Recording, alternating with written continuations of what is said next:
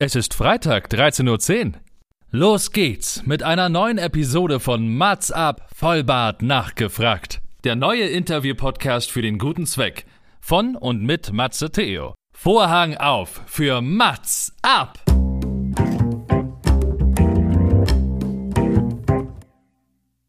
Mats ab, Vollbart nachgefragt ist noch ein neuer Interview-Podcast. Es kommen Leute zu Wort, die Matze Theo, das bin ich. interessant findet und die vorher noch nie die Gelegenheit hatten, ihre spannenden Geschichten zu erzählen. Zehn Fragen Naja, also fünf.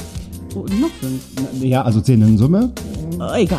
Im Anschluss an das Gespräch verabreden sich beide zu einer guten Tat. Mats ab, Erika die wird.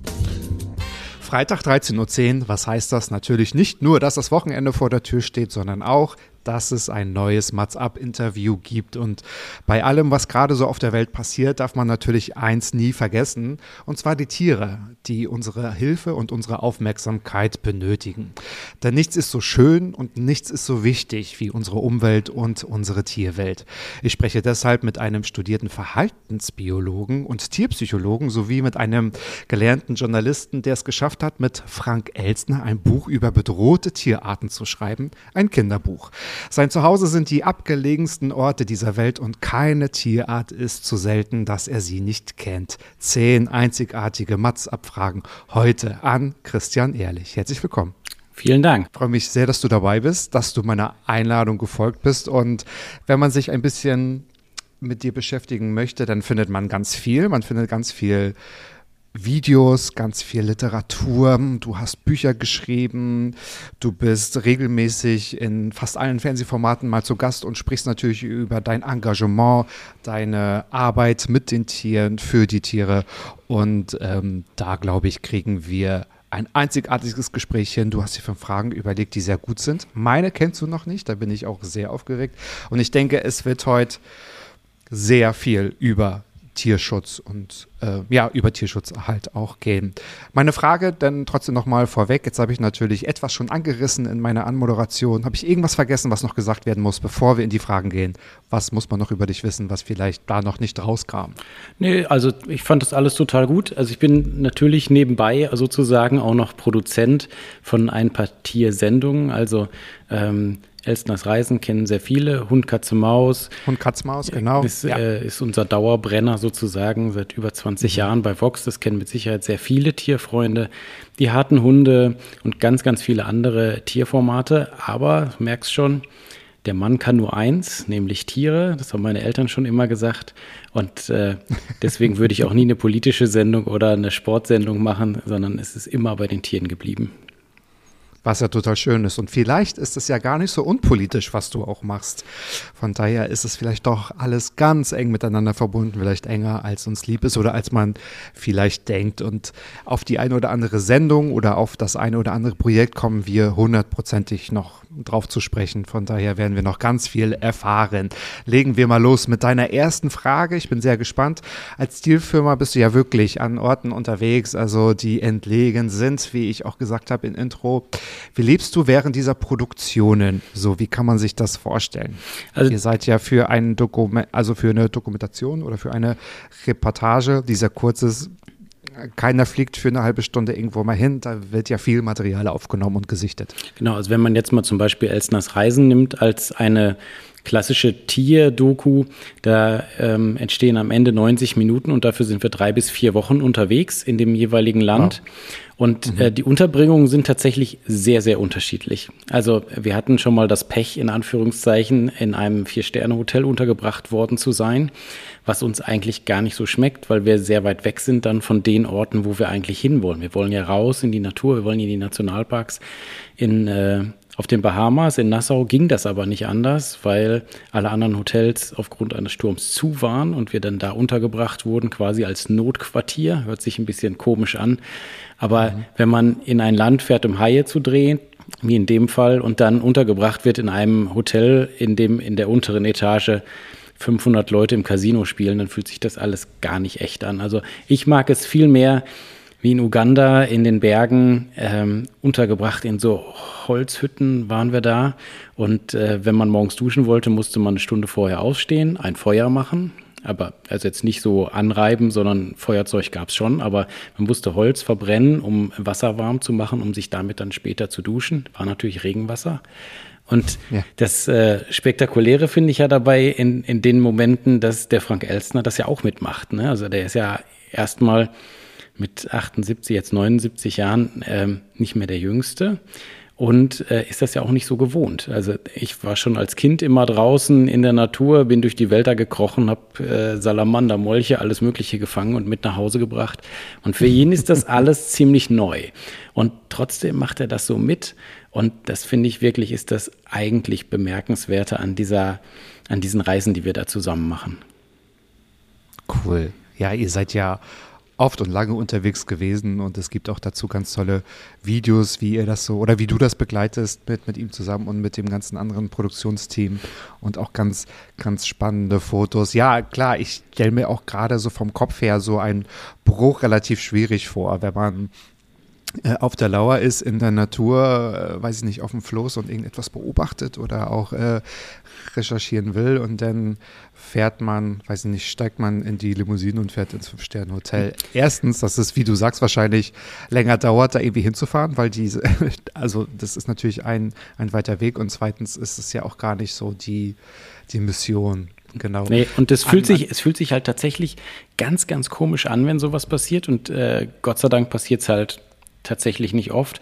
Und wir lieben das auch. Also wenn wir da so losfahren, du musst dir vorstellen, das ist zwar eine Produktion und natürlich muss am Ende ein professioneller, schöner, emotionaler Film dabei rauskommen. Aber am Ende ist es gefühlt immer so ein bisschen eine Klassenfahrt. Also wenn wir zum Flughafen fahren und oh uns, ja. äh, uns wieder sehen nach langer Zeit, man muss sich vorstellen, wir machen diese Sendung jetzt seit zehn Jahren, immer mit mhm. äh, Frank Elstner, Matthias Reinschmidt und mir. Und wir sind da jetzt äh, wenn du alles zusammenrechnest, über ein halbes Jahr gemeinsam unterwegs gewesen. Das ist mehr, mhm. als ich jetzt mit jeder meiner Ehefrauen unterwegs war. Und das mhm. ist halt schon was ganz Besonderes, dann zusammen loszufahren und dieser Passion, die wir da alle haben, so nachzugehen. Das ist halt keine einfach nur eine Produktion, wo alle mitmachen, weil es dafür Geld gibt, sondern weil man wirklich am Thema hängt und weil man was bewegen will. Ja, meine Frage, wer bestimmt denn eigentlich die Länge einer Produktion? Äh, ich stelle mir das gerade so vor, wenn man vielleicht zwei Wochen verabredet ist, es muss auch alles organisiert werden, es muss auch wahrscheinlich mit der Zeit, mit der Jahreszeit, mit den Gegebenheiten vor Ort auch wirklich passen.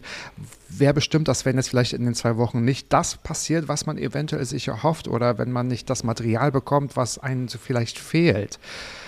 Also die, die, die Sendezeit, also die Sendelänge bestimmt natürlich der Sender, in dem Fall 90 mhm. Minuten. Und die Reisezeit äh, bestimmt erstmal das Budget des Senders. Die sagen, wir mhm. haben jetzt Geld für 18, 20, 25 oder 30 Drehtage. Und äh, die muss man dann halt auch benutzen. Ähm, nichtsdestotrotz gibt es dann halt Momente, wo du alles über Bord werfen musst, wo ähm, all das unwichtig wird, weil zum Beispiel, wie in unserem Fall, eine Nashornauswilderung einfach nicht geklappt hat. Die hat einfach nicht stattgefunden, weil mhm. irgendwelche Papiere nicht da waren. Manchmal ist auch was schiefgegangen, weil das Wetter nicht geklappt hat. Und dann äh, kann es tatsächlich passieren, dass du nach Hause fliegst und weißt ganz genau, dieser Film ist noch nicht fertig. Das ist das, was wir sehen wollten, das, was wir erzählen wollten, ist einfach nicht passiert. Und dann musst du ja. noch mal hin. In Kenia war es tatsächlich der Fall, dass wir dreimal hinfliegen mussten statt einmal und der ganze Film statt dieser ursprünglich geplanten vier, fünf Monate mit Vorbereitung dann anderthalb Jahre gedauert hat, bis man endlich alle Bilder im Kasten hatte, die man brauchte, um zu erzählen, warum die Nashörner gerade so bedroht sind. Ja, das ist natürlich wichtig und das ist ja auch so unplanbar. Es macht es natürlich auch spannend, deswegen ist ja auch dieser Fokus und der, der Bedarf so da, dass man bei solchen Dokumentationen und Reportagen oder bei solchen Bildern auch einfach, das ist ja so unmittelbar, ne? Das ist ja so nah, das kann man ja nicht faken und es gibt auch keine animierte Tierreportagen, weil es macht irgendwie wenig Sinn. Aber das wäre so auch eine Frage gewesen. Hat sich so ein Thema oder ist man vielleicht mit einem mit, mit, mit etwas ganz anderem zurückgekommen, dass man gesagt hat, wir kommen hier nicht weiter, wir müssen jetzt was anderes machen? Oder du hast es gerade, glaube ich, fast sogar schon beantwortet, dann muss man einfach nochmal hin. Ne? Also auch das so lange, bis es auch, da, auch das manchmal, aber was tatsächlich viel häufiger passiert ist, dass wir natürlich äh, ganz viel durch so ein Land durchfahren und dann ähm, ist man natürlich neugierig und die Augen bleiben offen Und äh, manchmal sieht man im Vorbeifahren etwas, was einen einfach packt, wo man einfach sagt, was ist das denn? Was, was passiert da gerade? Warum sind da so viele Menschen oder warum sind da gerade keine? Oder was ist denn das hier für eine Landschaft? Und dann halten wir einfach an. Meistens nehmen wir die Kamera direkt mit und gucken mal, was da draußen mhm. so ist und was da mhm. passiert mit uns oder was vor unserer Kamera passiert. Und das sind dann manchmal so die magischen Momente, nenne ich das. Also da, wo Sachen passieren, die niemand hätte planen können und wo ein Drehbuch mhm. zum Beispiel auch alles kaputt gemacht hätte, weil es steht da ja nun mal nicht drin. Und äh, ja. auch wenn die Kollegen im Sender ähm, damit sich am Anfang schwer getan haben, sie bekommen bis heute nur einen Reiseplan. Sie bekommen kein Drehbuch, es, sie wissen ungefähr, an welchen Orten wir sind, über welche Tiere wir drehen, wissen sie natürlich und was unsere Hauptprotagonisten sind, die Menschen, die uns vor Ort äh, in ihre Welt einführen, die uns zeigen, ähm, wo die Tiere sind, warum man sie retten muss und so weiter. Ja. Aber ja. es gibt jetzt nicht einen Plan, da stellen wir die Frage und da stellen wir die Frage und da erleben mhm. wir das, sondern wir lassen uns da wirklich so ein bisschen treiben und das ist fürs deutsche Fernsehen wirklich etwas Besonderes, weil mhm. ganz viele Sender unheimliche Angst haben, jemanden loszuschicken und nicht zu mhm. wissen, was hinterher dabei rauskommt. Kontrollverlust, ne? Genau. Und ihr seid ja auch angewiesen auf die Unterstützung der Einwohner des jeweiligen Landes, oder? Unbedingt. Ohne die geht es ja. auf gar keinen Fall. Ansonsten würde so eine Produktion halt sechs Monate dauern und nicht vier Wochen. Wahrscheinlich. Wahrscheinlich, ja. Krass, super Netzwerk.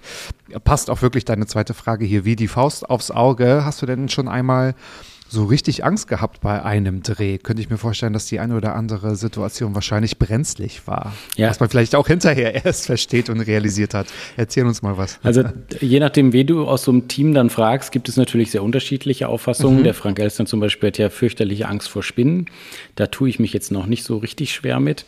Ähm, okay. Aber es gab zwei Situationen mit äh, zwei Raubtieren, sage ich jetzt mal, die mir wirklich in Erinnerung geblieben sind. Und das eine war der Hammerhai Medusa. Das war auch auf den Bahamas und ähm, war eigentlich ein Riesenzufall, weil wir bei den Forschern waren, die sich eigentlich um Hammerhaie kümmerten, aber es war nicht Hammerhai-Saison. Also die Hammerhaie kommen nur zu einem bestimmten Zeitpunkt auf, an diese Inseln heran, um äh, sich zu paaren. Und mhm. ähm, einige dieser Tiere haben halt einen Sender an der Flosse und die müssen ausgelesen werden, sobald die ankommen. Die Forscher wollen halt rausfinden, wo so ein Hammerhai halt hinschwimmt. Ist lustig, das sind riesige Tiere, fast jeder kennt sie, spätestens seit äh, äh, Findet Nemo. Und trotzdem wusste die Wissenschaft bis vor kurzem gar nicht, wo schwimmen die eigentlich so hin. Die, ah, also okay. das, und das sind tausende Kilometer, die die durch die Meere ziehen. Mhm. Und äh, als wir da waren und eigentlich mit kleinen Baby-Bullenhaien gedreht haben, kam plötzlich der Anruf, dieses Tier, Medusa, dieser Hammerhai ist da, wir müssen da sofort hin. Und das war dann eben so ein ähnlicher Moment, das war alles nicht geplant.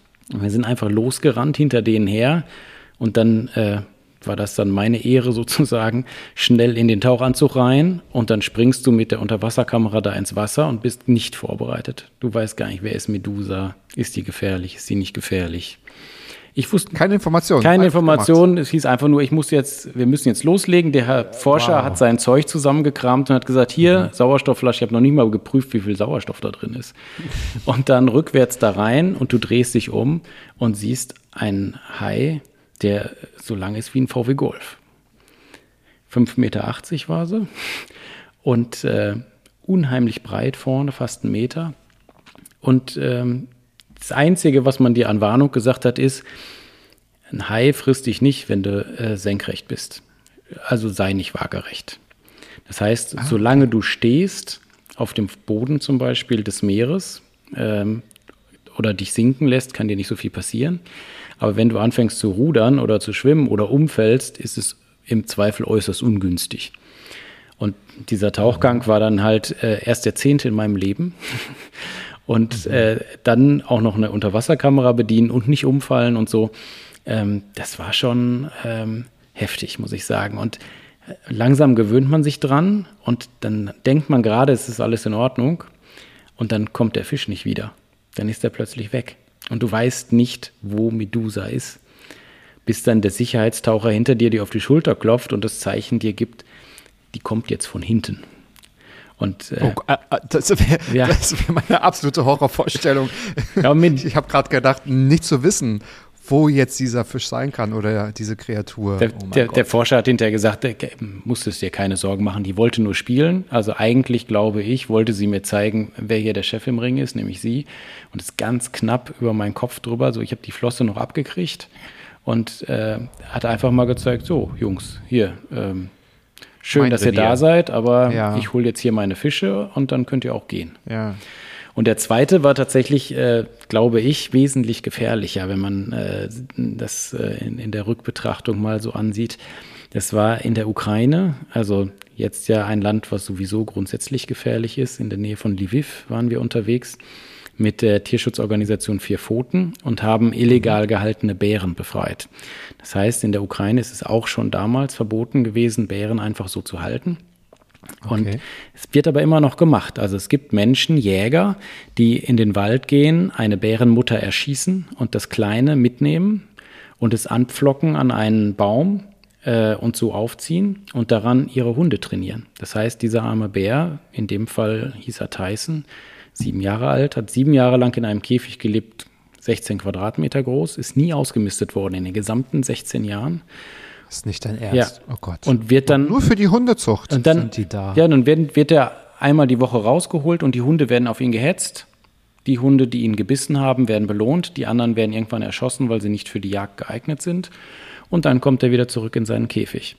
Und dieses Tier wollten wir da rausholen. Und man muss dazu sagen, wie gesagt, es, es ist auch illegal, ein Tier so zu halten, auch in der Ukraine. Und ähm, wir hatten also das Recht eigentlich auf unserer Seite, aber durften natürlich trotzdem eigentlich nicht diese Station, wo das Tier gehalten wurde, betreten. Und es gab ein Riesentheater vorher, eine unglaubliche Diskussion, lautstark. Und äh, ich hatte die große Sorge, dass ich jetzt diese lange Reise nach Lviv gemacht hatte und zurückfahren würde mit einem Film, wo der Bär nicht gerettet wird und was aus Sicht eines optischen Mediums natürlich noch schlimmer ist, wo man den Bär noch nicht einmal gesehen hätte.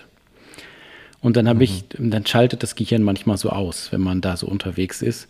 Und dann habe ich mich an diesen ganzen streitenden Männern vorbeigeschlichen, auf das Gelände drauf mit einer kleinen Kamera und habe diesen Bären gesucht. Und dann auch gefunden und gefilmt. Und das hat halt eine ganze Zeit lang funktioniert, bis ich halt eine Knarre im Nacken hatte. Und ähm, da wird einem anders. Und da geht einem auch durch den Kopf, mal, was machst du hier eigentlich? bist du eigentlich wahnsinnig, dass du hier mhm. bei einer Horde bewaffneter Menschen, die gerade auf 180 sind, dass du dich da vorbeigeschlichen hast, nur um diese Bilder von diesem bemitleidenswerten Bären zu bekommen. Und ja. ich habe natürlich kein Wort verstanden, er hat mich angebrüllt, hat mich dann rausgeführt und äh, aufgrund des Tumults konnte er mir jetzt ja natürlich nicht mehr antun, aber äh, da geht einem der Stift. Und ähm, da muss ich auch zugeben, das muss ich jetzt nicht nochmal haben in meinem Leben.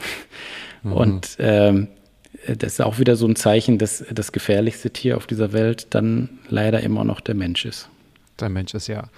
Boah, ich habe so viele Bilder gerade im Kopf, aber auch ganz viele Fragen. Ähm, so, ein, so ein Kontakt zu Tyson, hast du gesagt, mhm. der muss euch ja aber auch erst vermittelt werden. Ne? Also, wie kommt ihr denn an solche, an solche Themen, an, an solche Fälle ran?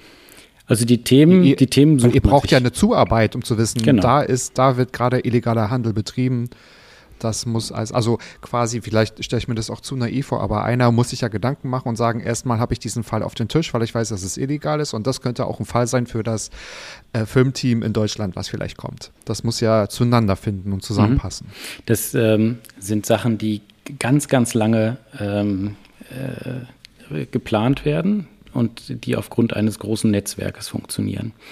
Also mit sehr vielen Tierschutzorganisationen rund um die Welt arbeite ich seit ganz, ganz langer Zeit zusammen. Und wenn die so einen Fall bekommen, und die haben natürlich auch ein Interesse, dass das eine oder andere auch mal gezeigt wird, um die Leute aufzurütteln, um zu zeigen, was da eigentlich so abgeht, mitten äh, in der Ukraine, was ja nicht so weit weg ist. Und ähm, dann ja. äh, rufen die an oder man hat vorher mit dem WWF oder mit dem NABU oder sonst irgendeiner Organisation gesprochen und hat gesagt, du Leute, wir würden total gerne mal folgendes Artenschutz- oder Tierschutzthema umsetzen. Wenn mhm. ihr mal was habt, was dazu passt, sagt bitte frühzeitig Bescheid, dass wir uns darauf einstellen können, dass wir es einreichen können, dass wir überlegen können, ob wir das gemeinsam drehen können. Und so wie du eben schon gesagt hast, es kommt auf dieses Netzwerk an. Du brauchst Menschen, mhm. auf die du dich verlassen kannst. Und das in, ja. in Ländern, wo du ja nicht einfach mal fünf Wochen vorher schon mal hinfliegen kannst, um zu gucken, wie es da so ist, sondern du musst dich darauf verlassen, dass die das Ja. so vorbereiten, dass du hinfahren kannst und das mit denen machen kannst.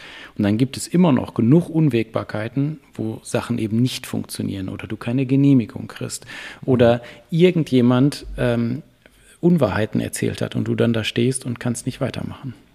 Und manchmal geht es ja trotzdem um Zeit. Man kann sich ja nicht ewig Zeit lassen. Ne? Das Ja. Kann, ich, kann ich mir vorstellen. Habt ihr mal ein Projekt aus den verschiedensten Gründen mal abgesagt, gesagt habt, nee, das machen wir jetzt nicht? Und ich meine jetzt nicht aus Budgetgründen, sondern gibt es irgendwas, wo man gesagt hat, nee, das ist vielleicht zu gefährlich oder nicht realisierbar oder das ist mit irgendeiner Norm nicht vereinbar? Also sowas passiert fast jede Woche. Äh, aus den ganz unterschiedlichen Gründen. Manchmal sind es monetäre Gründe, manchmal sind es einfach Gründe, dass man zu spät ist, dass man es einfach nicht schaffen könnte, pünktlich da zu sein, um es zu drehen, ist immer besonders bitter. Also das, das äh, nagt dann an einem. Und ähm, es, es gibt so viele Gründe, warum dann Sachen nicht funktionieren. In Kenia hat man uns festgesetzt im Hotel, weil eine Drehgenehmigung zurückgezogen wurde. Wir wissen bis heute nicht warum. Und dann durften wir nur noch im Hotel drehen. Was einem jetzt Ja, nur so toll. bedingt was bringt, aber durch einen glücklichen Zufall hat eine Meeresschildkröte tatsächlich an dem Abend an dem Strand ihre Eier abgelegt. Das war natürlich dann der Jackpot, dass man das in Ruhe dann drehen konnte. Aber ähm, das, das passiert ständig und ähm, es ist auch manchmal frustrierend, muss ich ganz ehrlich zugeben, weil man, weil so viele wahnsinnig wichtige Geschichten gerade passieren im Bereich Natur, Artenschutz, Tierschutz, die, glaube ich, erzählt werden müssen. Und du kannst ja trotzdem nur 16 Stunden am Tag arbeiten, sage ich jetzt mal. Und musst dann halt gucken, dass du da Prioritäten setzt. Und die Prioritäten setzt du auch nicht komplett frei. Und das ist manchmal schon, ja, diese, das, äh, da nicht einfach so äh, arbeiten zu können, weil es einfach wichtig ist, sondern auf ganz viele andere Ja. Sachen Rücksicht zu nehmen, das ist manchmal ein bisschen anstrengend. Ja. Wie geht's Tyson? Weißt du das? Weiß Ja. man das? Tyson geht's ähm, sehr gut. Also er hat äh, tatsächlich große Schwierigkeiten gehabt, sich einzugewöhnen in der Auffangstation, wo wir ihn hingebracht haben. Das Klar. Äh, muss man sich vorstellen. Der Käfig, in dem er war, war ungefähr drei mal vier Meter. Und ähm, dieses Gehege, in das er zunächst gesetzt wurde, hatte 500. Und davon hat er 30 Quadratmeter benutzt. Das war abgelaufen. Das glaube ich. Und der, Ja, ja, der ist noch nicht ich. mal in Ja. Mhm. seine Höhle gegangen, weil das war zu weit für ihn. Da hat er sich nicht hingetraut. Und Mhm. ähm, nach einem Jahr Eingewöhnung ungefähr ist er in einen echten Wald umgezogen, einen großen, äh, geschützten Wald, weil so schön Bären auch sind. Es gibt kein Land auf der Welt, wo Bären ausgewildert werden, weil die Vorbehalte in der Bevölkerung einfach zu groß sind. Und er lebt jetzt also in einem riesigen eingezäunten Wald und hat vorletztes Jahr zum ersten Mal eine eigene Höhle gegraben, um da drin zu überwintern. Und das hat er auch dieses Jahr gemacht und äh, verschläft jetzt den Anfang des Ukraine-Kriegs tatsächlich noch ähm, in seiner Höhle. Und Ja. ich habe ganz, ganz, drücke ganz, ganz fest die Daumen, dass dieser Krieg sich nicht bis Lviv vorarbeiten wird. Ähm, äh, das äh, wäre eine Katastrophe. Ja, das kann man sich nicht ausmalen. Ja, ja, absolut. Okay, dann drücken wir natürlich Tyson und allen anderen Lebewesen sowieso die Daumen. Aber ja, solange man so ein Schicksal erfährt, ne, da, also weiß ich nicht, ist, da versteht es mir manchmal, also nicht nur den Appetit, sondern auch so die Sprache. Ja, es sind, es sind halt, also es ist, es ist natürlich in gewisser Weise auch unfair, weil natürlich jetzt schon ganz viele Menschen gestorben sind und ähm, trotzdem ist es ja irgendwie auch menschlich, dass man dann mit den Menschen und Tieren, die man persönlich da kennengelernt hat. Also ich meinte jetzt nicht nur Tyson selbst in der Station, sondern auch diese ganz tollen Tierschützer, die sich da jetzt jahrelang um ihn gekümmert haben, unter klar. schwierigen natürlich. Bedingungen mit ganz wenig Geld müssen die da klarkommen. Unter ganz schrägen, also aus deutscher Sicht fast unvorstellbaren Bedingungen machen die da Tierschutz gegen ganz, ganz sch- schlimme Widerstände. Und jetzt können die auch nicht weg. Die können nicht flüchten, weil wenn die gehen, sterben die Tiere, weil niemand mehr da ist, der sie füttert. Und man kann die Bären Ja. auch nicht mitnehmen oder so. Das heißt, die sind in einer ganz, ganz üblen Situation. Und äh, der Krieg ist für alle eine Katastrophe. Aber für die, die man kennt, ist es schlägt natürlich das Herz noch ein bisschen mehr und es macht einen noch mehr betroffen. Natürlich, wenn man Bezugspunkte dahin hat und auch in alle anderen Regionen der Welt, wo ähnliche Situationen geherrscht haben oder immer noch herrschen, ist das ja das Gleiche. Nee, absolut. Absolut ganz, ganz furchtbar. Aber deswegen umso besser und bemerkenswerter, dass ihr diese Geschichten auch nicht gescriptet quasi vor die Linse zieht und das auch zeigt. Tja, du arbeitest halt nun auch unter anderem beim Fernsehen, das heißt ja auch, so die Medienlandschaft hat ja auch einen gewissen Ruf, da passiert das eine oder andere auch.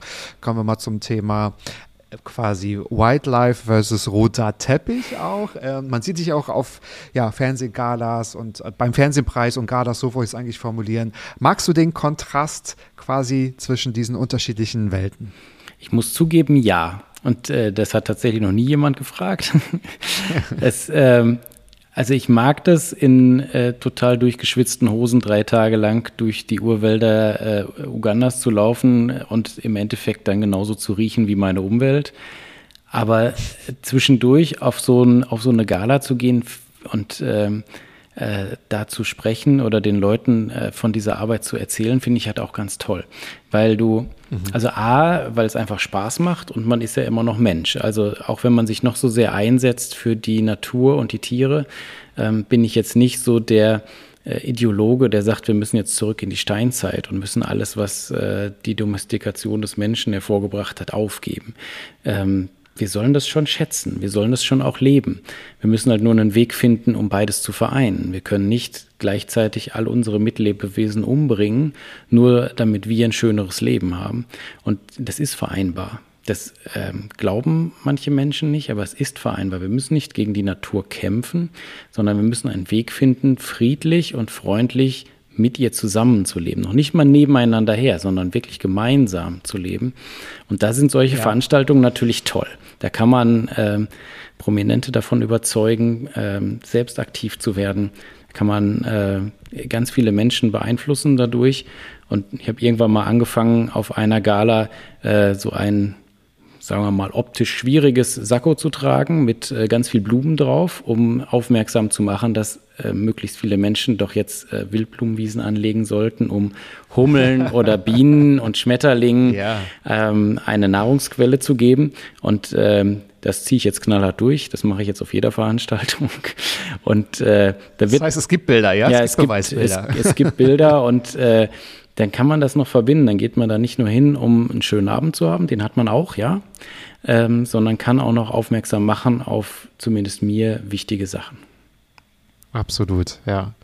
Klar, lässt sich vereinen, weil wenn nicht, dann wäre es wahrscheinlich auch relativ schwierig, weil manchmal braucht man auch gerade diese Aufmerksamkeit, ne? wenn es jetzt nicht vielleicht der rote Teppich ist, aber ja, im Sinne der mm, oder im Sinne von Gala oder eine äh, Preisverleihung oder auch eine Talkshow oder so, ähm, wenn es dann auch mal ein bisschen um andere Reichweite geht, weil ich glaube, die, die sich dafür einsetzen und die, wenn das Thema interessiert, die hast du, glaube ich, sowieso schon als Follower oder ne, die das irgendwie konsumieren und sich vielleicht einsetzen. Deswegen ist es manchmal gar nicht so verkehrt, dann auch die anderen davon zu überzeugen. Ich mache jetzt hier mal so einen inhaltlichen Cut, weil dazu, das, was du gerade gesagt hast, dazu habe ich nachher auch nochmal eine Frage formuliert. Dann kannst du den Rest quasi nachher zu Ende beantworten. Bin sehr gespannt. Es, es steht etwas auf deiner Homepage, was auch das ZDF quasi oft zitiert, quasi einen Satz von dir. Artenschutz beginnt vor der Haustür. Gilt das wirklich jetzt für jeden? Was bedeutet das? Wie kann man das ähm, umsetzen, jeder Bürger? Also ich glaube tatsächlich, dass das ähm, für jeden gilt. Also natürlich hat man, wenn man einen eigenen Garten hat, äh, zum Beispiel große Vorteile, weil man eben eine Blumenwiese anlegen kann oder einen Teich bauen oder ganz viele Nistkästen aufhängen. Aber das geht eben auch zum Beispiel auf Balkonen. Also ich habe ganz viele Menschen, die nach einer ZDF-Sendung angefangen haben, Nistkästen auf ihren Balkonen aufzuhängen, wo alle vorher das Gefühl hatten, das bringt ja nichts. Bei mir im siebten Stock, wer soll da brüten? Es ist erstaunlich, was da passiert, weil Vögel zum Beispiel Balkone manchmal unheimlich interessant finden, weil die sicher sind, weil da kein, mhm. kein, kein Feind hinkommen kann, um die Brut zu killen. Und äh, wir hatten mal so einen Fall, da hat eine Ente in Köln äh, im, ich glaube, zehnten, zwölften Stock auf einem, auf einem Balkon gebrütet und äh, musste dann da mit den Kleinen hinterher runtergeschafft werden, weil die natürlich noch nicht richtig fliegen konnten. Die kommt, ich sagen, die ja, kommt da jedes Jahr hin, weil es da total sicher ist. Da kommt kein Fuchs hin, da kommt kein Marder hin. Da, da werden alle Küken wachs, wachsen groß. Und solche, solche Nischen muss man halt finden. Und wenn man eine reine Wohnung hat, ohne irgendeine Möglichkeit, dann kann man immer noch schauen, ob man mit der Stadt, mit der Gemeinde redet und Flächen, die da ungenutzt rumliegen, die, was weiß ich, äh, an, am Rand eines Zebrastreifens oder so, und mal fragen, kann ich da nicht eine Blü Blühwiese anliegen, damit es wieder Schmetterlinge gibt, die unsere Kinder beobachten können? Oder ähm, darf ich im Stadtpark vielleicht Nistkästen aufhängen? Oder verzichte ich einfach auf irgendwelche Sachen, die dazu führen, dass es dieser Welt der Natur schlechter geht. Und da kann ja jeder so sein Ding finden. Also ich habe jetzt, äh, sitze jetzt hier gerade bei mir zu Hause in einem Haus aus Holz, das äh, CO2-neutral ist. Das war für mich vergleichsweise einfach, in Anführungszeichen, weil ich sowieso neu gebaut habe und dann war das mein Ziel. Ich wollte ein Haus haben, okay. was seinen Strom selber produziert, wo ich CO2-neutral heizen kann und so weiter. Das war mein Anspruch, das habe ich gemacht. Beim Auto habe ich das bis heute nicht geschafft, weil ich ganz oft plötzlich sehr weite Strecken fahren muss, um zum Beispiel zu einer Tierrettung zu kommen. Da kann ich bis heute mit dem Elektroauto nichts anfangen, weil ich zu viel Zeit verlieren würde, dass mir im Notfall dann den Hals bricht, weil ich zu spät wäre, um über eine mir wichtige mhm. Sache zu berichten. Und ich glaube, wenn man so das als Beispiel nimmt, es gibt Menschen, die können ganz leicht auf Fleischverzehr äh, verzichten. Es gibt Menschen, die können ganz leicht aufs Auto verzichten. Es gibt welche, die können anders wohnen. Und so kann jeder sich so ein kleines Stückchen suchen. Und es geht ja gar nicht darum, dass alle alles machen und dass sie komplett auf alles verzichten. Ja. Wenn man sich jetzt vorstellt, jeder macht einfach nur ein bisschen. Jeder sucht sich seinen Teil, der für einen gar nicht so schwierig ist und verzichtet auf ein bisschen und spart dadurch zum Beispiel 30 Prozent CO2 ein oder sorgt dafür, dass ähm, der Artenschutz in der eigenen Umgebung gefördert wird, dann erreichen wir unheimlich viel. Und das Tolle dabei ist ja, dass wenn man ganz viele Menschen hat, die kleine Schritte machen, viel mehr erreicht, als wenn 20 auf alles verzichten und wirklich, wie ich immer sage, zurück in die Steinzeit gehen. Und dieser kleine Schritt, den sollte sich jeder einfach gönnen, einfach mit Blick auf die folgende Generation und auf das, was um uns herum passiert. Ja, genau. Und in die Steinzeit will ja keiner und es wird ja auch nicht passieren. Nein. Und es gibt ja auch diesen Spruch, ne, ähm, was soll ich schon anrichten, ich als Einzelperson, wenn man überlegt, stell mal vor, das sagen acht Milliarden Menschen, also alle auf dieser Welt, dann ist es ja dann dennoch ein, eine, eine große Mehrheit und man kann was erreichen. Genau, ja. Also wie hier in Berlin, das fand ich in den letzten drei, vier, fünf Jahren so ganz, ganz bewundernswert, dass man wirklich so ähm, Streusaat einfach irgendwo hingeschmissen hat und dann auf diesen Streifen zwischen zwei Straßen oder äh, auf einer Ampel jetzt so, so, so, eine Art Verkehrsinsel oder an solchen Plätzen, wo irgendwie man noch gar nicht weiß, irgendwie was da nun gebaut wird, dass da ganz viele Wildblumenwiesen quasi entstehen und ähm, das gab es irgendwann mal vor, vor Jahren oder so als Geschenk auf irgendeinen Kongress und dachte mir so, naja, ich habe nur einen Balkon, was soll ich da machen? Aber ich habe das äh, also angefangen, egal wie klein der Topf war, das war herrlich, was für ein Summen und Brummen da wirklich vom Frühling bis zum Spätsommer dann auch stattfindet.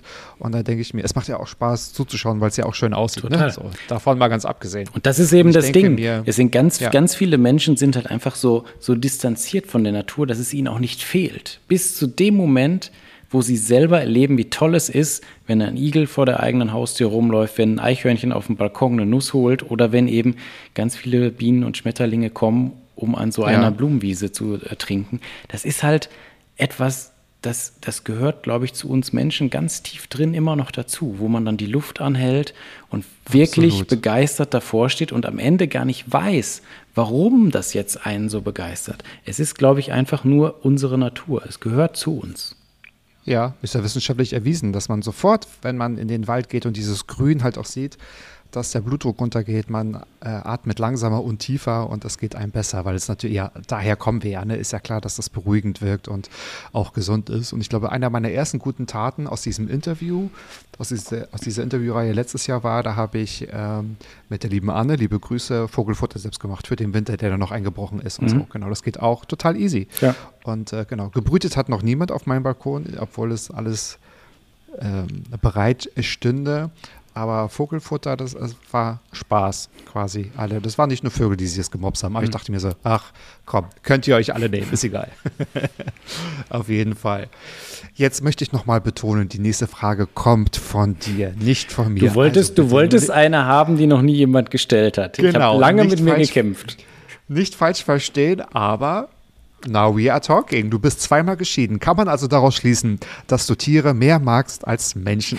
Eine ganz sympathische Frage, finde ich. Ganz toll. Die mir öffentlich noch nie gestellt wurde, aber natürlich schon auf der einen oder anderen Party, muss ich zugeben. Sonst wäre ich jetzt nicht drauf gekommen, die aufzuschreiben für dich. Eine Party gilt dich als Interview, ja, genau. Ja, das, das lassen wir mal durchgehen. Eben. Und ähm, ähm, ich sag mal, bis kurz vor der Corona-Krise hätte ich vielleicht sogar gesagt, ja. Also ich bin schon äh, ein Nerd, was Tiere angeht. Und diese Tierliebe okay. gibt es seitdem ich ganz klein bin. Also meine Mutter erzählt immer, dass wenn ich die Entscheidungsmöglichkeit hätte, zu anderen Kindern in den Sandkasten zu gehen oder eine Katze zu streicheln, habe ich immer für die Katze entschieden. Und, Krass. Und ähm, das ist also, glaube ich, sehr tief in mir drin. Trotzdem habe ich gemerkt, wenn man so abgegrenzt ist äh, von anderen Menschen und auch nicht die Freiheit hat, äh, sich das äh, zu verändern, dass einem das schon massiv fehlt. Das hätte ich äh, tatsächlich davor, wahrscheinlich weil mein Berufsleben so umtriebig ist und man mit so vielen Menschen in Kontakt kommt, hätte ich das gar nicht geglaubt, dass das äh, so ist. Ich hätte äh, mich selber tatsächlich bis vor kurzem noch so eingeschätzt, dass ich auch ohne Menschen sehr lange klarkomme, solange ich einen Haufen Tiere um mich habe und mit denen mich beschäftigen kann. Das würde ich inzwischen revidieren. Mir fehlen die Menschen ganz ungemein oder haben in diesen Lockdowns, haben die mir unglaublich gefehlt. Und da habe ich auch meinen Blick total verändert, was das jetzt angeht. Ich genieße das viel mehr, mit äh, Freunden oder Bekannten oder Arbeitskollegen auf meinem Bier irgendwo einfach zusammenzusitzen. Gerne natürlich mit Blick auf Tiere oder auf Natur. Aber ähm, dieses, äh, diesen Satz, äh, ich könnte auch auf Menschen verzichten, den würde ich jetzt nicht nochmal wiederholen. ist ja auch nicht gesund. Ne? Wir sind ja auch soziale Wesen. Das Definitiv. Ist ja auch bewiesen, dass es äh, auch wirklich äh, sehr, sehr, sehr, sehr gesund ist und sehr gut für die, ja, ich wiederhole es nochmal, für die Gesundheit auch förderlich ist, wenn man auch Interaktion mit Menschen hat, genau. Aber um das ähm, abzuschließen, die, äh, die Ehen haben jetzt nicht an Tieren, sind jetzt nicht an Tieren gescheitert. ne? Also es war dann nicht eine Entscheidung zu fällen, ob der Hund oder die Frau, das war es nicht. Tyson oder ich, sag es ruhig. Ja, ähm, gut, ich bin dann nochmal weg. Nein, natürlich, das habe ich daraus auch nicht, nicht gelesen. Aber ich fand immer Leute sehr suspekt, die gesagt haben, und es gibt es nach wie vor, die mit Tieren also gar nichts anfangen können. Mhm. Und ich denke mir immer, ich glaube dir nicht. Ich glaube dir das nicht. Dann hast du wahrscheinlich noch keine oder nicht genügend Berührungspunkte mit Tieren gehabt. Aber wer kann dann so sagen, er kann mit Tieren gar nichts anfangen? Das waren so, so zwei, drei in meinem Leben, da habe ich immer gedacht, äh, die waren mir sehr suspekt. Also ich finde, das, das ist ja, weil wer kann Tiere nicht mögen? Man muss sie ja nicht halten ja. in einer großen Form. Und äh, viele, die auch Tierfreunde sind, sagen halt, ich halte kein Tier, weil mir halt Tiere wichtig sind und ich dem gerade das nicht geben kann, was sie vielleicht benötigen. Ne? Mhm. Ne? So. Aber ähm, wie stehst du denn dazu? Es gibt ja natürlich Menschen, die sagen, nee, also gar, gar nichts. Weder Hunde und Katze, das ist für mich alles Dreck und die Haare und so und äh, die eigentlich am Thema vorbei argumentieren, meiner Meinung nach. Also äh, das Argument mit dem äh, Schmutz oder Dreck in Anführungszeichen, das kenne ich natürlich auch zu Genüge. Ähm, es stimmt einfach nicht. Also es kommt immer darauf ja. an, äh, wie man Tiere hält und was man für Tiere hält. Und vor allem hat es mit dem eigentlichen Thema, genau wie du sagst, ja kaum was zu tun. Ich muss ja mhm. Tierliebe heißt ja nicht automatisch, dass ich äh, äh zwischen 20 Hunden und 30 Katzen lebe, sondern das ist ja eher etwas, was in meinem Kopf passiert. Etwas, ähm, ja, zutiefst Soziales vielleicht auch einfach, dass ich ähm, Mitgeschöpfe, auch wenn sie komplett anders sind, dass ich das einfach akzeptiere, wie sie sind und es einfach wertschätze. Die Natur wird sich in den letzten paar Milliarden Jahren schon was dabei gedacht haben, warum sie so viel Zeit investiert hat, um eine Schildkröte entstehen zu lassen, eine Fledermaus oder einen Menschen. Und ähm, da dann zu sagen, das interessiert mich alles nicht, ich denke jetzt nur an mich, finde ich halt maximal egoistisch. Ja, ich denke immer, die Personen sind auch zu anderen Menschen nicht nett, weil dann fehlt vielleicht ein Stück Empathie. Ah, keine Ahnung, oder ein, ja, Einfühlungsvermögen ist ja Empathie, aber irgendwie eine, eine, eine Liebe, eine unvoreingenommene Liebe und Respekt und Toleranz anderen Lebewesen gegenüber. So, aber jetzt, aber jetzt hast du deine Fragen überstanden. Das war natürlich der einfachste Job für dich und jetzt würde ich dir aber meine Fragen präsentieren.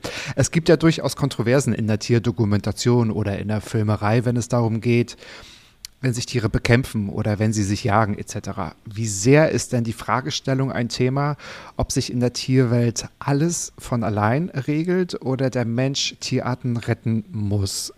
Ist das ein Thema, was euch beschäftigt? also beeinflusst? In den, in den Filmen ab und zu mal. Äh, so direkt thematisieren ähm, machen wir eigentlich relativ selten. Aber mich beschäftigt es total, muss ich sagen. Ähm, weil es eine ganz große Gratwanderung ist. Ähm, ein, ein Beispiel, wir waren eben bei der Vogelfütterung. Früher hat man gesagt, Vögel darf man nur füttern, wenn bei geschlossener Schneedecke oder wenn es sehr lange friert. Das war eine Zeit lang sogar richtig. Heute würde ich sagen, es ist ein großer Fehler, äh, das so zu machen, weil wir in einer anderen Zeit sind. Wir sind in einer Zeit, wo es so wenig Vögel gibt. Du musst dir vorstellen, in den letzten 40 Jahren sind 80 Prozent der Vögel in großen Teilen Deutschlands verschwunden. 80 Prozent. Wir reden jetzt nicht von kleiner Anzahl, sondern es sind äh, hunderte Millionen Vögel, die fehlen plötzlich. Und dann zu sagen, wir füttern nur in der absolut kalten Jahreszeit, um diese Population aufrechtzuerhalten, ist das aus meiner Sicht ein Fehlweg. Man muss das ganze Jahr über füttern mit dem richtigen Futter, aber man muss ihnen dauerhaft helfen, damit sie diese Phase überstehen, die wir Menschen geschaffen haben. Wir haben die intensive Landwirtschaft eingeführt. Wir haben den extremen Verkehr eingeführt. Wir haben ganz viele Probleme geschaffen für unsere Wildtiere. Mhm. Und ich glaube, mhm. es liegt im Moment in der, in der Pflicht der Menschen, die ein bisschen empathisch denken können, die Tiere, die noch da sind, zu retten. Zu einfach ihnen zu helfen, sich weiter fortzupflanzen und zu bleiben, in der Hoffnung, dass die Menschheit irgendwann mal auf den Trichter kommt, dass das alles so nicht weitergeht und es dann doch wieder Regionen gibt, wo sie ausschwärmen können und die sie wieder besiedeln können. Ich habe nur ganz oft in meinem Leben in Projekten gestanden, wo Tiere regionenweise komplett ausgerottet waren und habe sehen müssen, wie kompliziert es ist, ein paar Giraffen zurück nach Uganda zu bringen oder Nashörner wieder anzusiedeln in Gebieten, wo sie ausgestorben waren. Das geht auch regelmäßig schief, weil man als Mensch sich zwar so klug empfindet, aber gar nicht weiß, was die brauchen und in welcher Region sie es vielleicht auch schaffen würden, wieder eine Population aufzubauen, die sich selbst erhält. Und mhm. wenn man das mal gesehen hat, der Frank Elstner hat das mal so schön naiv gesagt, Leute, wenn ich mir den Aufwand ansehe, dann wäre es doch viel praktischer gewesen, wir hätten die erst gar nicht ausgerottet. Und, er, und der, dieser Satz ist so, so richtig. Der ist, der ist so ja. absolut richtig. Wir haben zu wenig nachgedacht, jahrzehntelang. Und ich glaube, dass man jetzt etwas dafür tun muss. Und in dem Moment, wo Populationsgrenzen erreicht sind, dass die sich wieder selbst erhalten können, dann können wir die Finger davon lassen. Also ich bin auch zum Beispiel kein großer Fan von Jagd und solchen Sachen. Die, die Begründung, man muss da was rausschießen, damit die Natur erhalten bleibt, ist halt wissenschaftlich auch widerlegt, aber nur in Regionen, wo wirklich alles der Natur nachläuft. Sobald ich auch nur ein mhm. bisschen eingreife und kleine Teile herausnehme, Bäume oder äh, einzelne äh, Hirsche rausnehme oder sonst irgendwas, dadurch verändere ich natürlich das Gefüge, dann wird alles gerät alles in ein Ungleichgewicht und dann fangen die Probleme natürlich an. Mit einem Problem schaffst du das nächste und dann hast du so einen äh, Jenga-Turm, der dann irgendwann zusammenstürzt. Und da muss man dann halt immer abwägen, in welcher, in welcher Region, in welcher Zeit leben wir jetzt. Und leider muss man sagen, gibt es auf der Welt nicht mehr viele Gebiete, die nicht vom Menschen beeinflusst sind. Ja, eben. Genau, ja. Und die Gedanken sind mir selbst mal gekommen, weil ich schon, also seit, seit meinen seit meiner Kindheit gerne Tierdokumentation gucke. Das ist für mich ein fester Bestandteil so am Wochenende. Ne? Damit hat immer der Tag angefangen.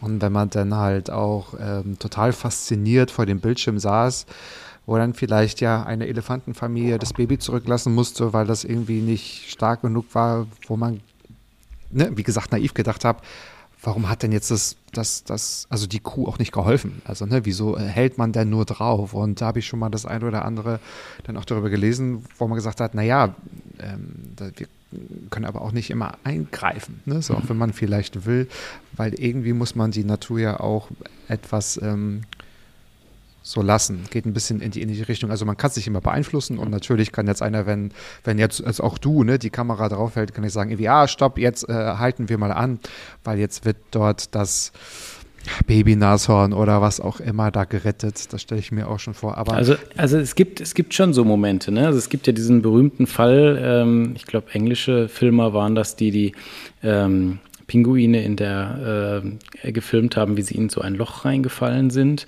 und ihnen dann nach langem Hin und Her, wie sie gesehen haben, die kommen tatsächlich nicht mehr raus, die werden jetzt alle sterben da drin, ihnen äh, eine Schneetreppe gebaut haben. Also sie haben jetzt nicht angefangen, die einzufangen, das wäre auch falsch gewesen. Also weil sie dann auch nicht im Zweifel zurück in ihre Gruppe hätten gehen können, weil sie nach Mensch riechen.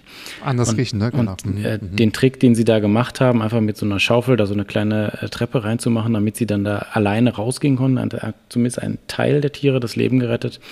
Das fand ich schon richtig, das so zu machen. Also da mhm. einfach drauf zu halten, ähm, das wäre nichts für mich, muss ich ganz ehrlich sagen. Und wenn ich mhm. ähm, das Baby Nashorn sehen würde, äh, wäre der erste Griff zum Funkgerät, um die Ranger zu informieren oder irgendeine äh, Organisation zu informieren, ja. die das da rausholt. Das ist nicht nötig.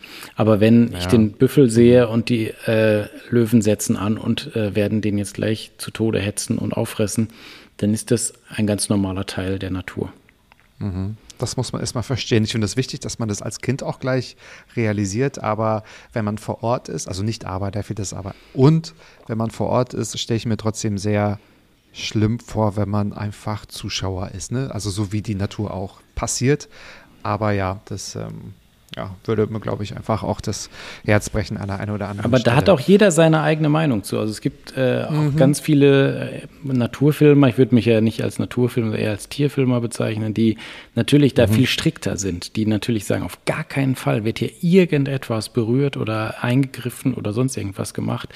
Ähm, da schlagen dann doch zwei Herzen in meiner Brust, muss ich ganz ehrlich sagen. Ja. Ich kann auch beides verstehen. Das eine klingt logisch, das andere klingt nicht herzlich. Ne? Mhm. Also das ist, ähm, ja, kann ich verstehen. Und mir ist auch aufgefallen, die modernen oder neue Tierdokus ähm, halten nicht mehr so sehr drauf. Ich hatte das Gefühl, früher hat man so ganz viel, ganz unmittelbar gesehen, wie wirklich Tiere gejagt wurden, aufgefressen wurden. Das ist heute nur noch, also nicht angedeutet, sondern da wird in dem entsprechenden Zeitpunkt auch gecuttet, ist mir aufgefallen. Da, da gibt es vielleicht ähm, nicht mehr so viel Material. Ich weiß nicht, ob das was damit zu tun hat oder ob es irgendwie auch, natürlich ist es auch von den Produktionen abhängig, ne? für wen ist ja. das jetzt nun halt auch, aber das ist mir so ähm, aufgefallen. Aber auch mir als jemand, der sehr viel Tierdokus halt schon immer geschaut hat und deswegen auch schon viel gesehen hat. Ja.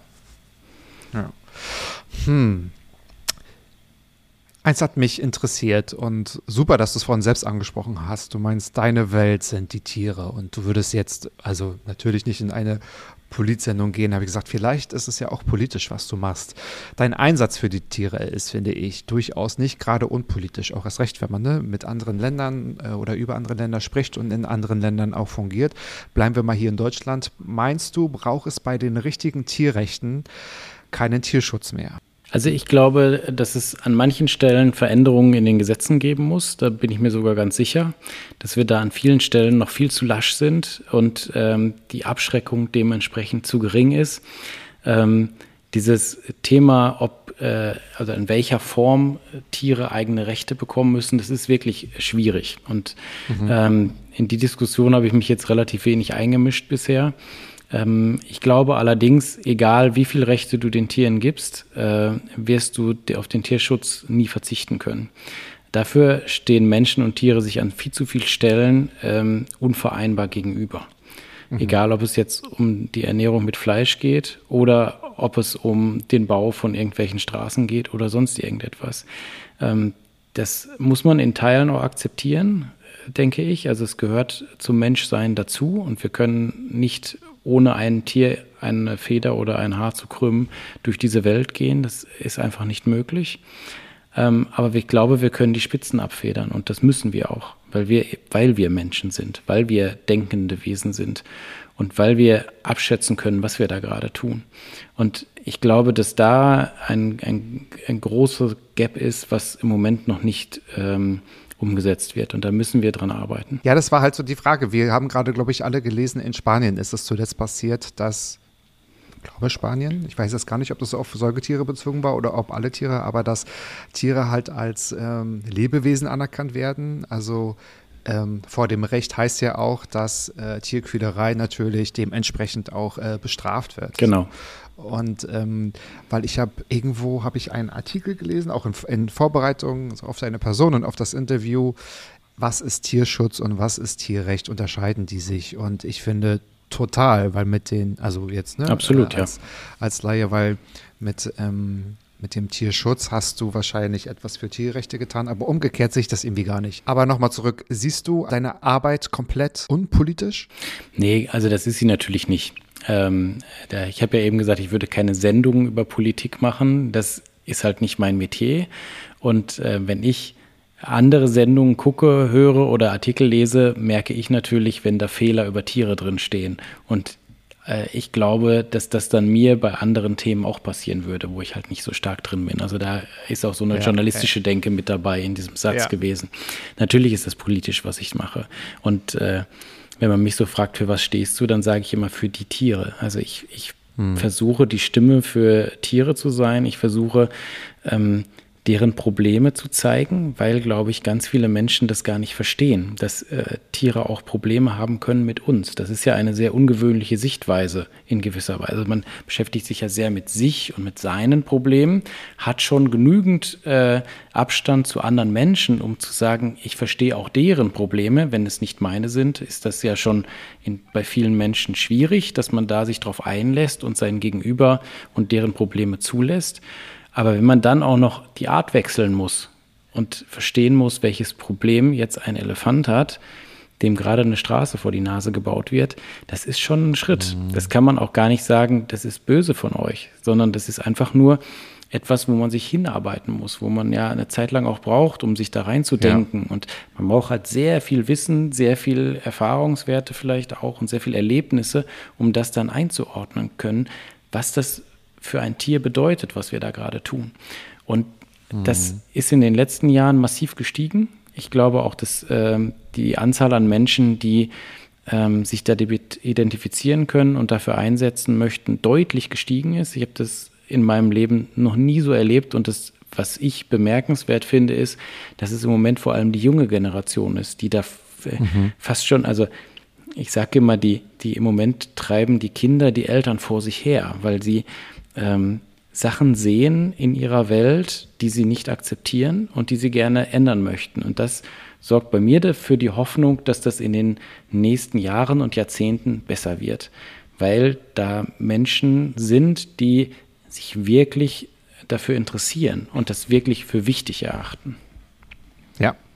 Weil wir auch ganz anders vernetzt sind ne? und natürlich sehr viele Informationen ganz schnell teilen können ja. und sehen können und halt auch äh, solche Sachen natürlich auch durch die eigene Kamera, die immer in der Hosentasche ja auch dabei ist, ne, so wirklich Sachen auch dokumentiert werden können. Ja, finde ich, finde ich echt ganz gut. Und du hast natürlich auch ja die, also Tierschutzvarianten in den unterschiedlichsten Ländern wahrscheinlich auch kennengelernt. Das wird ja dennoch überall anders gehandhabt, schon alleine, wenn es um die Bedingungen geht, wie man dort auch äh, haust und äh, in den Produktionen auch untergebracht ist. Ja, und es ist, auch, es ist auch ganz unterschiedlich, um welche Tiere sich äh, in bestimmten Ländern oder Kulturen gekümmert wird. Also da, wir haben ja immer so sehr den sehr europäischen Blick. Also wir haben ja die Aufteilung mhm. in Heimtiere und äh, Nutztiere und dann äh, es davon Abstufungen. Ich finde die ganze Begrifflichkeit ja schwierig. Also ich glaube, dass es auf dieser Welt aktuell kaum Tiere gibt, die nicht Nutztiere sind. Also selbst der Berggorilla ist ja ein Nutztier, weil es Menschen gibt, die dahin fahren, um eine Expedition zu machen, um die sich anzuschauen.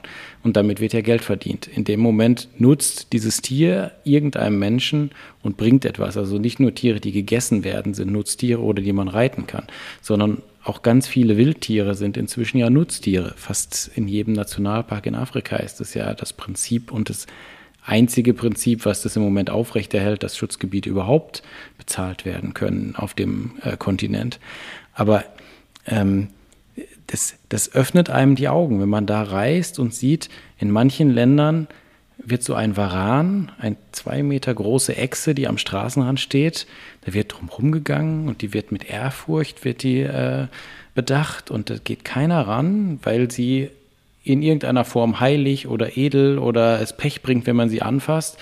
Bei uns würde sofort danach getreten und es wird die Feuerwehr gerufen, weil da ein wildes Tier ist. Und das, hm. das ja, das, stimmt. Das ist ja. sehr interessant, das zu beobachten. In Sri Lanka waren die Elefanten heilig. Ähm, Und das wäre in Deutschland ja unmöglich, dass man sich vorstellt, da läuft so ein großes Tier frei durch die Wälder und trampelt irgendwann durch meinen Garten und am Ende sagen alle, ja, blöd gelaufen, aber das Tier ist heilig. Jetzt bauen wir es halt wieder auf. Das würde hier nicht passieren. Und Das das, stimmt. das, das ist schon eine, eine, es verändert den Blick auf die Welt, wenn man das so mal wahrgenommen hat. Auch auf die Menschen natürlich, Ja. ne, oder? Weil man erfährt da dadurch viel, äh, also viel über, über die Menschen selbst, über andere Kulturen und über Regionen. Stelle ich mir eigentlich total spannend vor. Das fehlt uns wahrscheinlich auch allen, mal so ein bisschen dieser Blick. Ja, finde ich auch. Also deswegen man sich austauscht. Reisen bildet, sagt man ja so gerne. Ne? Total. Und, das, Absolut. und das trifft auch in dem Fall zu, weil es halt einfach Ja. auch deinen Kopf öffnet. Ja, das kann ich mir vorstellen. Welcher Tierschutzmythos, wenn es einen gibt, hatte ich denn zum Schluss oder anders, hatte ich zuletzt am meisten verblüfft? Also ich habe mich äh, tatsächlich in den letzten äh, Monaten mal wieder länger mit äh, Kleintieren beschäftigt. Das ist, ist ja so etwas, ich habe ja ähm, in meinem Leben mich sehr oft mit den Tieren beschäftigt, über, um die sich so keiner richtig kümmert. Also mein Lieblingstier ist der australische Dornteufel, ein Tier, was hier keiner kennt. Das ist eine Echse, die ist ungefähr ja, so groß wie eine Ratte und äh, total dornig und kann ganz tolle Sachen, zum Beispiel seine Hörner in den Wind halten und dann äh, ähm, kondensiert da das Wasser dran. Die lebt halt in der Wüste in Australien, läuft das Wasser direkt ins Maul. Oder Gürteltiere finde ich total toll. Und das haben die Kollegen immer ganz äh, wenig verstanden, wenn wir in Südamerika unterwegs waren und da Anacondas gedreht haben oder Orinoco-Krokodile. Und ich bin abends los nach Feierabend und habe noch Gürteltiere gesucht, die keine Sau interessierte da. Das ist ein total unbeobachtetes Tier. und, aber ich fand es so toll, weil sie auch keinen, Inter- weil sie so komisch aussehen, weil sie keine Lobby haben, weil sich niemand für sie interessiert. Und gerade die finde ich halt interessant. Und deswegen finde ich es halt auch wichtig, dass sich im deutschen Tierschutz zum Beispiel mehr um Kaninchen, Meerschweinchen, Hamster, Mäuse, Ratten gekümmert wird. Das sind Tiere, die fallen hinten runter. Um Straßenhunde, äh, Streunerkatzen, um äh, illegalen Welpenhandel. Das ist jetzt etwas, das ist Mainstream, das ist angekommen, das haben die Leute verstanden, dass es da Probleme gibt und dass dagegen angekämpft werden muss.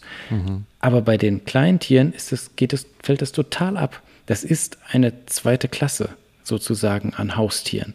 Und da- wird viel zu wenig drüber nachgedacht. Und es werden immer noch Meerschweinchen und Kaninchen zusammengesetzt und gemeinsam gehalten. Teilweise sogar in Tierheimen, wo ich denke, was, was, was macht ihr hier? Das, äh, wenn man das verhaltensbiologisch betrachtet, sind das zwei Arten, die extrem unterschiedliche Sprachen sprechen. Die fressen zwar fast das Gleiche, auch nicht ganz, äh, aber ähm, Meerschweinchen sind sehr vokal, die besprechen alles miteinander, die halten Kontakt miteinander über Kontaktlaute. Ein Kaninchen nervt das unfassbar, weil ein Kaninchen nur dann einen Laut von sich gibt, wenn es Todesangst hat oder wenn es gerade stirbt. Wow, was für ein Stress für die Tiere. Und, und das verstehen die nicht. Natürlich sagt man dann, ja, die gewöhnen sich vielleicht dran und so. Aber wenn die in so einem kleinen Käfig zusammengehalten werden und das nervt die beide. Die einen finden es doof, dass das Kaninchen ständig kommt und was will. Und das andere ist genervt, weil das Meerschweinchen ständig rumpfeift. Und solche Mythen gibt es bis heute. Und das, obwohl die wissenschaftliche Studie dazu schon zu meiner Studienzeit in jedem Lehrbuch stand. Und da, da verzweifelt man manchmal, wenn man denkt, meine Güte, seit 25 Jahren ist das bekannt. Und es wird immer noch gemacht. Ja. Es ist vielleicht nicht gerade on vogue, wie du sagst, ne? Das ist vielleicht gerade nicht irgendwie angekommen, nicht interessant genug, obwohl es natürlich total schade ist, aber ich hätte es jetzt auch nicht aus dem Stegreif gewusst, ne? Und ich denke, wenn man halt darüber spricht, dann ist es halt auch total wichtig. Und ich habe gerade noch mal geguckt, währenddessen dein australischer Dornenteufel, heißt das so? Moloch horridus. genau, ich glaube, der ist gerade sehr beliebt bei Instagram und TikTok, weil ich habe immer gesehen, da gibt es so ganz viele Videos und weil vielleicht viele denken, wow, das sieht aus wie so ein Game of Thrones, Drache bloß in ganz klein. Und äh, so sieht er in der Tat aus. Also ich denke, ja, äh, vielleicht ist TikTok auch für sowas mal gut, ne? Ja. Dass man solche Tiere kennenlernt. Also das Spannende ist ja, ich habe ja noch nie einen lebend gesehen. Ne? Also der, Ah, ich ah, war ja in Australien und ich habe es nicht hingekriegt. Ne? Wir haben keinen gefunden. Also wir waren auch nicht in der Region, wo es sie äh, wirklich äh, gut gibt und die wenige Okay. Zeit, die man dann hat, um mal äh, woanders äh, was zu machen, als jetzt für den Film, die hat halt nicht ausgereicht.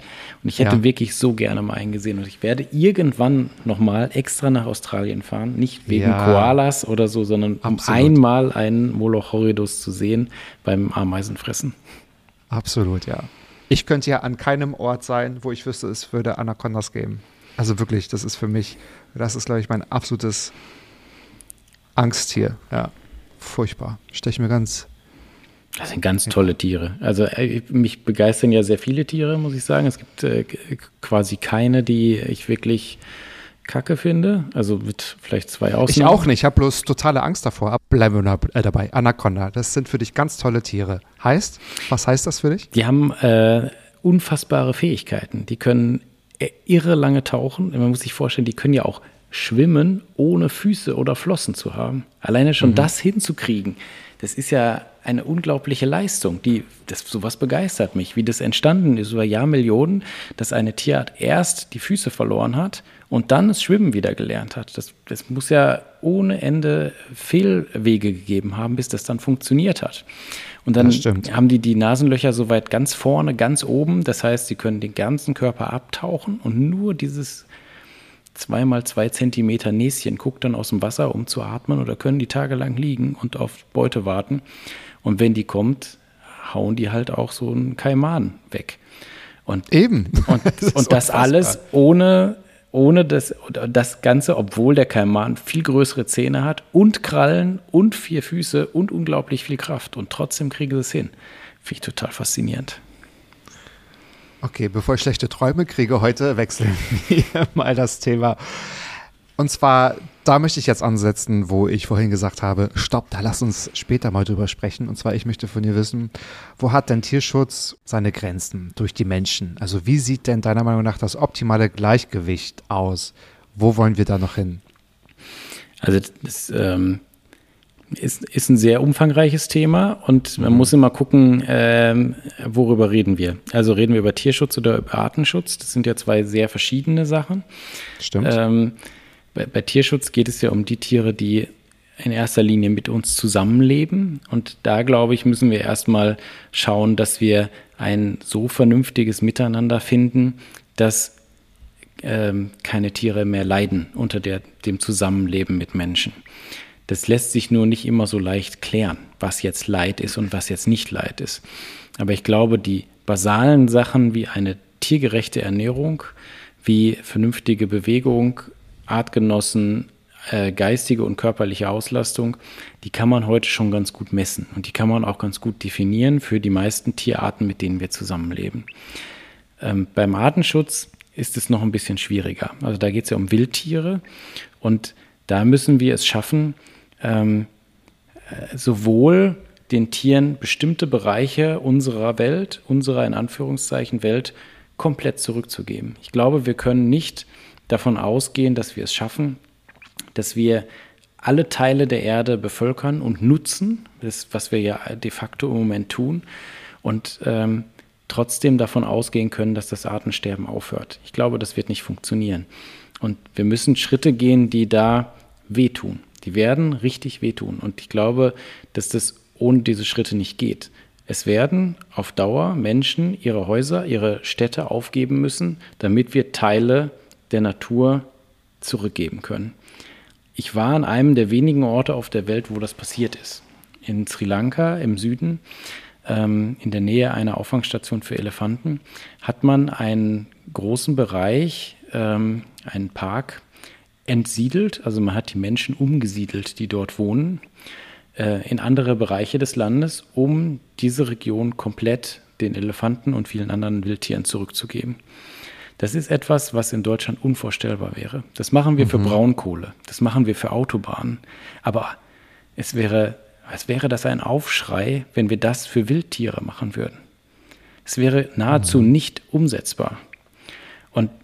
Finden das als Europäer, aber zum Beispiel in einem Land wie Sri Lanka, wenn es um Elefanten geht, gar nicht so problematisch. Würden aber das selbst natürlich nicht, nicht mitmachen. Und ich glaube, dass, da noch, dass das noch ein weiter Weg ist, um dieses Zusammenleben hinzukriegen. Und diese Grenze, wenn du jetzt von Grenzen des Tier- und Artenschutzes redest, ich glaube, diese Grenze ist noch extrem da, diese rote Linie. Und ich befürchte, dass wir die ab und zu mal werden überschreiten müssen. Wir müssen aus unserer Komfortzone raus, sonst können wir das nicht lösen. Mhm. Hast du Reaktionen von den Einwohnern von Sri Lanka? Also wie wurde das dort aufgenommen? Hat man da was, was mitbekommen? Die fanden es natürlich erstmal nicht gut. Das äh, verwundert einen jetzt nicht. Aber mhm. ähm, es wurde ein ganz, äh, ganz geschicktes, so hat man es mir zumindest auf der Straße erzählt, es wurde ganz geschickt gemacht. Weil dieser Nationalpark, der dort eingerichtet wurde, wurde direkt so geplant, dass es auch ein paar Straßen dadurch gibt, wo dann diese umgesiedelten Einwohner äh, mit Jeeps Touristen durchfahren konnten. Dadurch verdienen die an zwei Tagen so viel, wie sie vorher in einem Monat verdient haben mit ihrer okay. kärglichen Farm. Das heißt, man hat also eine Lösung gefunden, die Mensch und Tier in Einklang bringt. Und mhm. das ist etwas, was man ganz oft beobachtet am Rand von Nationalparks in Asien oder in Afrika. Wenn man eine Möglichkeit findet, dass die Menschen verstehen, wie wertvoll diese Tiere und diese Natur ist, die da in diesem Park ist, dann gehen sie nicht rein und wildern die, wenn sie einen, einen Wert davon haben, wenn sie durch die Installation dieses Parks ihre Familie ernähren können. Da geht es ja auch drum. Es möchte ja niemand verhungern. Und wenn sie merken, dass sie dadurch, dass es diese einzigartige Tierwelt dort gibt, ähm, Geld verdienen können auf eine vernünftige Art und Weise und ihre Familie durchbringen können, dann fangen sie an, die zu beschützen. Wenn man in Kenia an so einem Nationalpark anhält mit dem Jeep und guckt da so ein bisschen über den Zaun, kommt immer jemand und fragt, was macht ihr da? Weil die keine Lust haben, dass da jemand reingeht und die Nashörner oder Elefanten rausschießt und dann kommt kein Tourist mehr, um sich die mal anzuschauen. Weil ja, die, die kommen, die fahren ja. da durch, die müssen was essen, die müssen übernachten, die brauchen Benzin. Das ist für diese Menschen ein, ein ganz wichtiges Element, um zu überleben.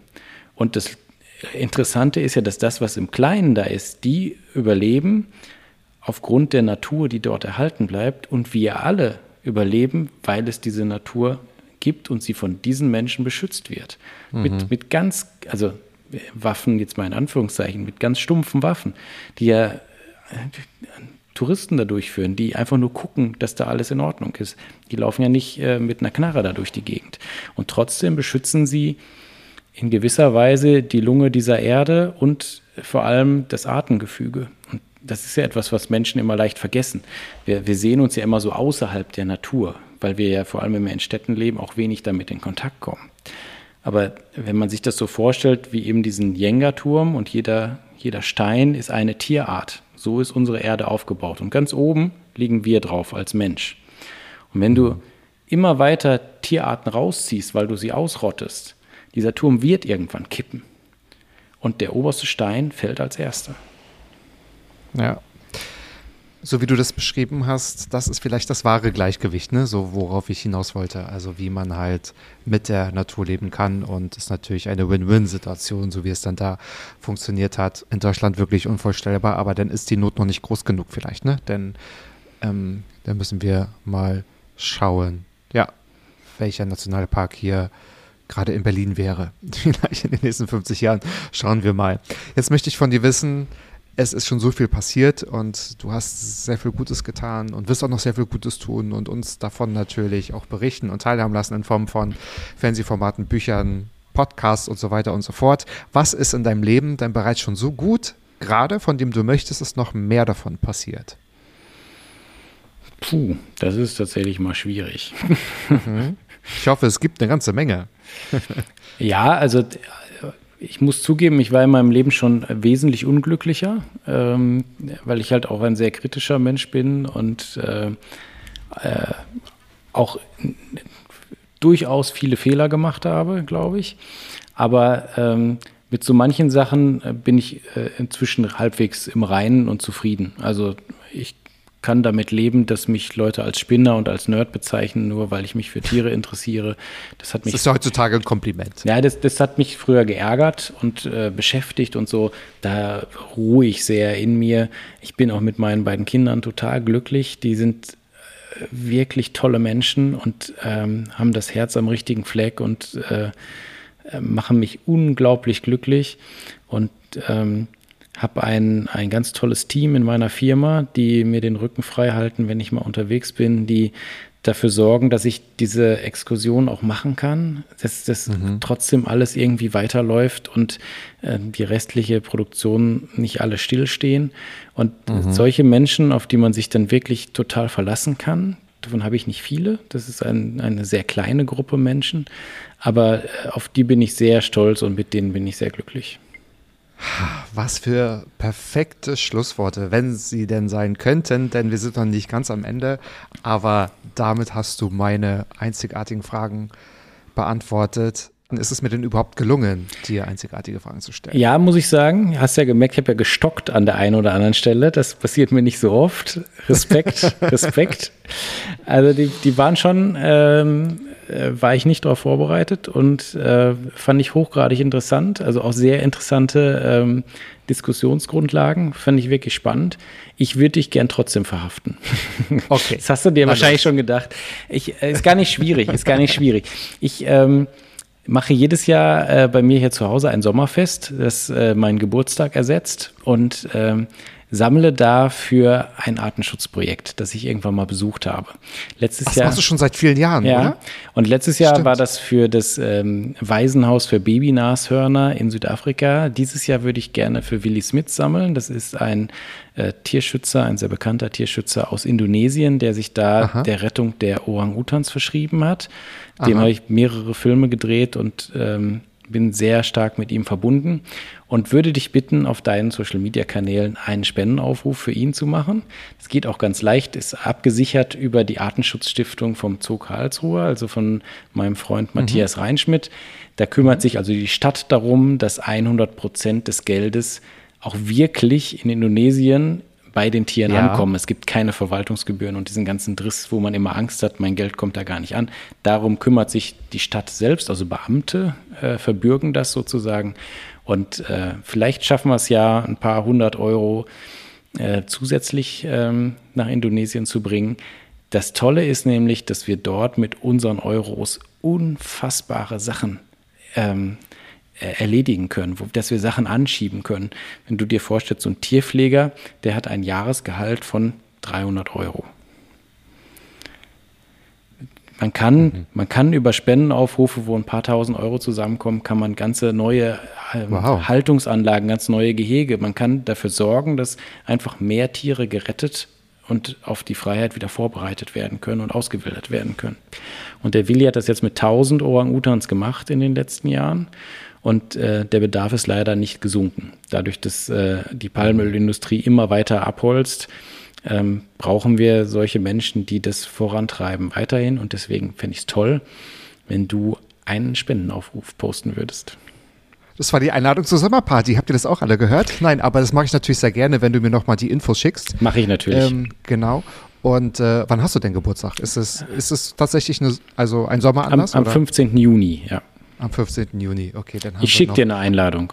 Ein bisschen Zeit, aber dann, dann machen wir das. Also das ist natürlich etwas, was ich gerne umsetze, auch wenn die Fragen einzigartig waren, weil dann ist es Win-Win. Weil mir ist wichtig, dass es ein einzigartiges Gespräch wird, worüber man vielleicht vorher noch nicht gesprochen hat, dass man ganz viel kennenlernt und auch gerade wenn man Fragen formuliert, merkt ja auch der andere, was sind so die Gedanken ne, des anderen mhm. und keine Fragen, die man vielleicht alle schon auf deiner Homepage halt auch sieht oder beantworten äh, kann. Von daher hat es mich sehr gefreut. Wir haben eine Menge gelernt. Ich habe ganz spannend zugehört. Also ich glaube, mit dir kann man auch wirklich so ein, so ein Diaramt machen. Ich glaube, man würde dir an den Lippen kleben. Und äh, weil es natürlich, du hast ja auch ein, also schon ein Traumjob, ne? Viele würden ja davon träumen, das zu tun oder wenigstens einmal zu sehen, was ihr natürlich auch vor die Kamera halt auch zehren könnt. Von daher ist es auch echt mega, mega spannend. Ein bisschen Abenteuer. Nicht ein bisschen, ganz viel Abenteuer. Ach cool. Also, meine lieben ZuhörerInnen, liebes Publikum, wenn ihr Fragen habt an Christian, dann schreibt ihm oder schreibt mir. Ihr werdet alles in den Shownotes finden. Und auch zu der Spendenaktion werde ich auch ganz viel, das können wir schon in die Shownotes packen und Klar. trotzdem nochmal im Juni erinnern. Mhm. Lass uns das doch so machen, denn äh, das kann ja auch lange mitlaufen, weil dann kann man, wie ihr gerade gehört habt, ganz viel auch helfen und unterstützen. Und wenn euch diese Folge gefallen hat, könnt ihr es uns natürlich auch sagen. Das würde mich auch mal sehr interessieren. Und ansonsten seid auch nächste Woche wieder mit dabei, wenn es heißt, Mats ab Vollbart nachgefragt. Jeden Freitag 13.10 Uhr überall, wo es Christians Lieblingspodcast gibt. Ne? Also wirklich überall. Ich sage Christian, vielen herzlichen Dank und liebe Grüße. Ich danke dir. Mats ab. Klappe, Ecke, die erste. ballim, ballim. So. Mann, du bist gefeuert.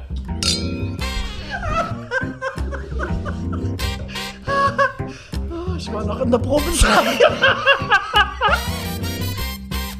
Mats up.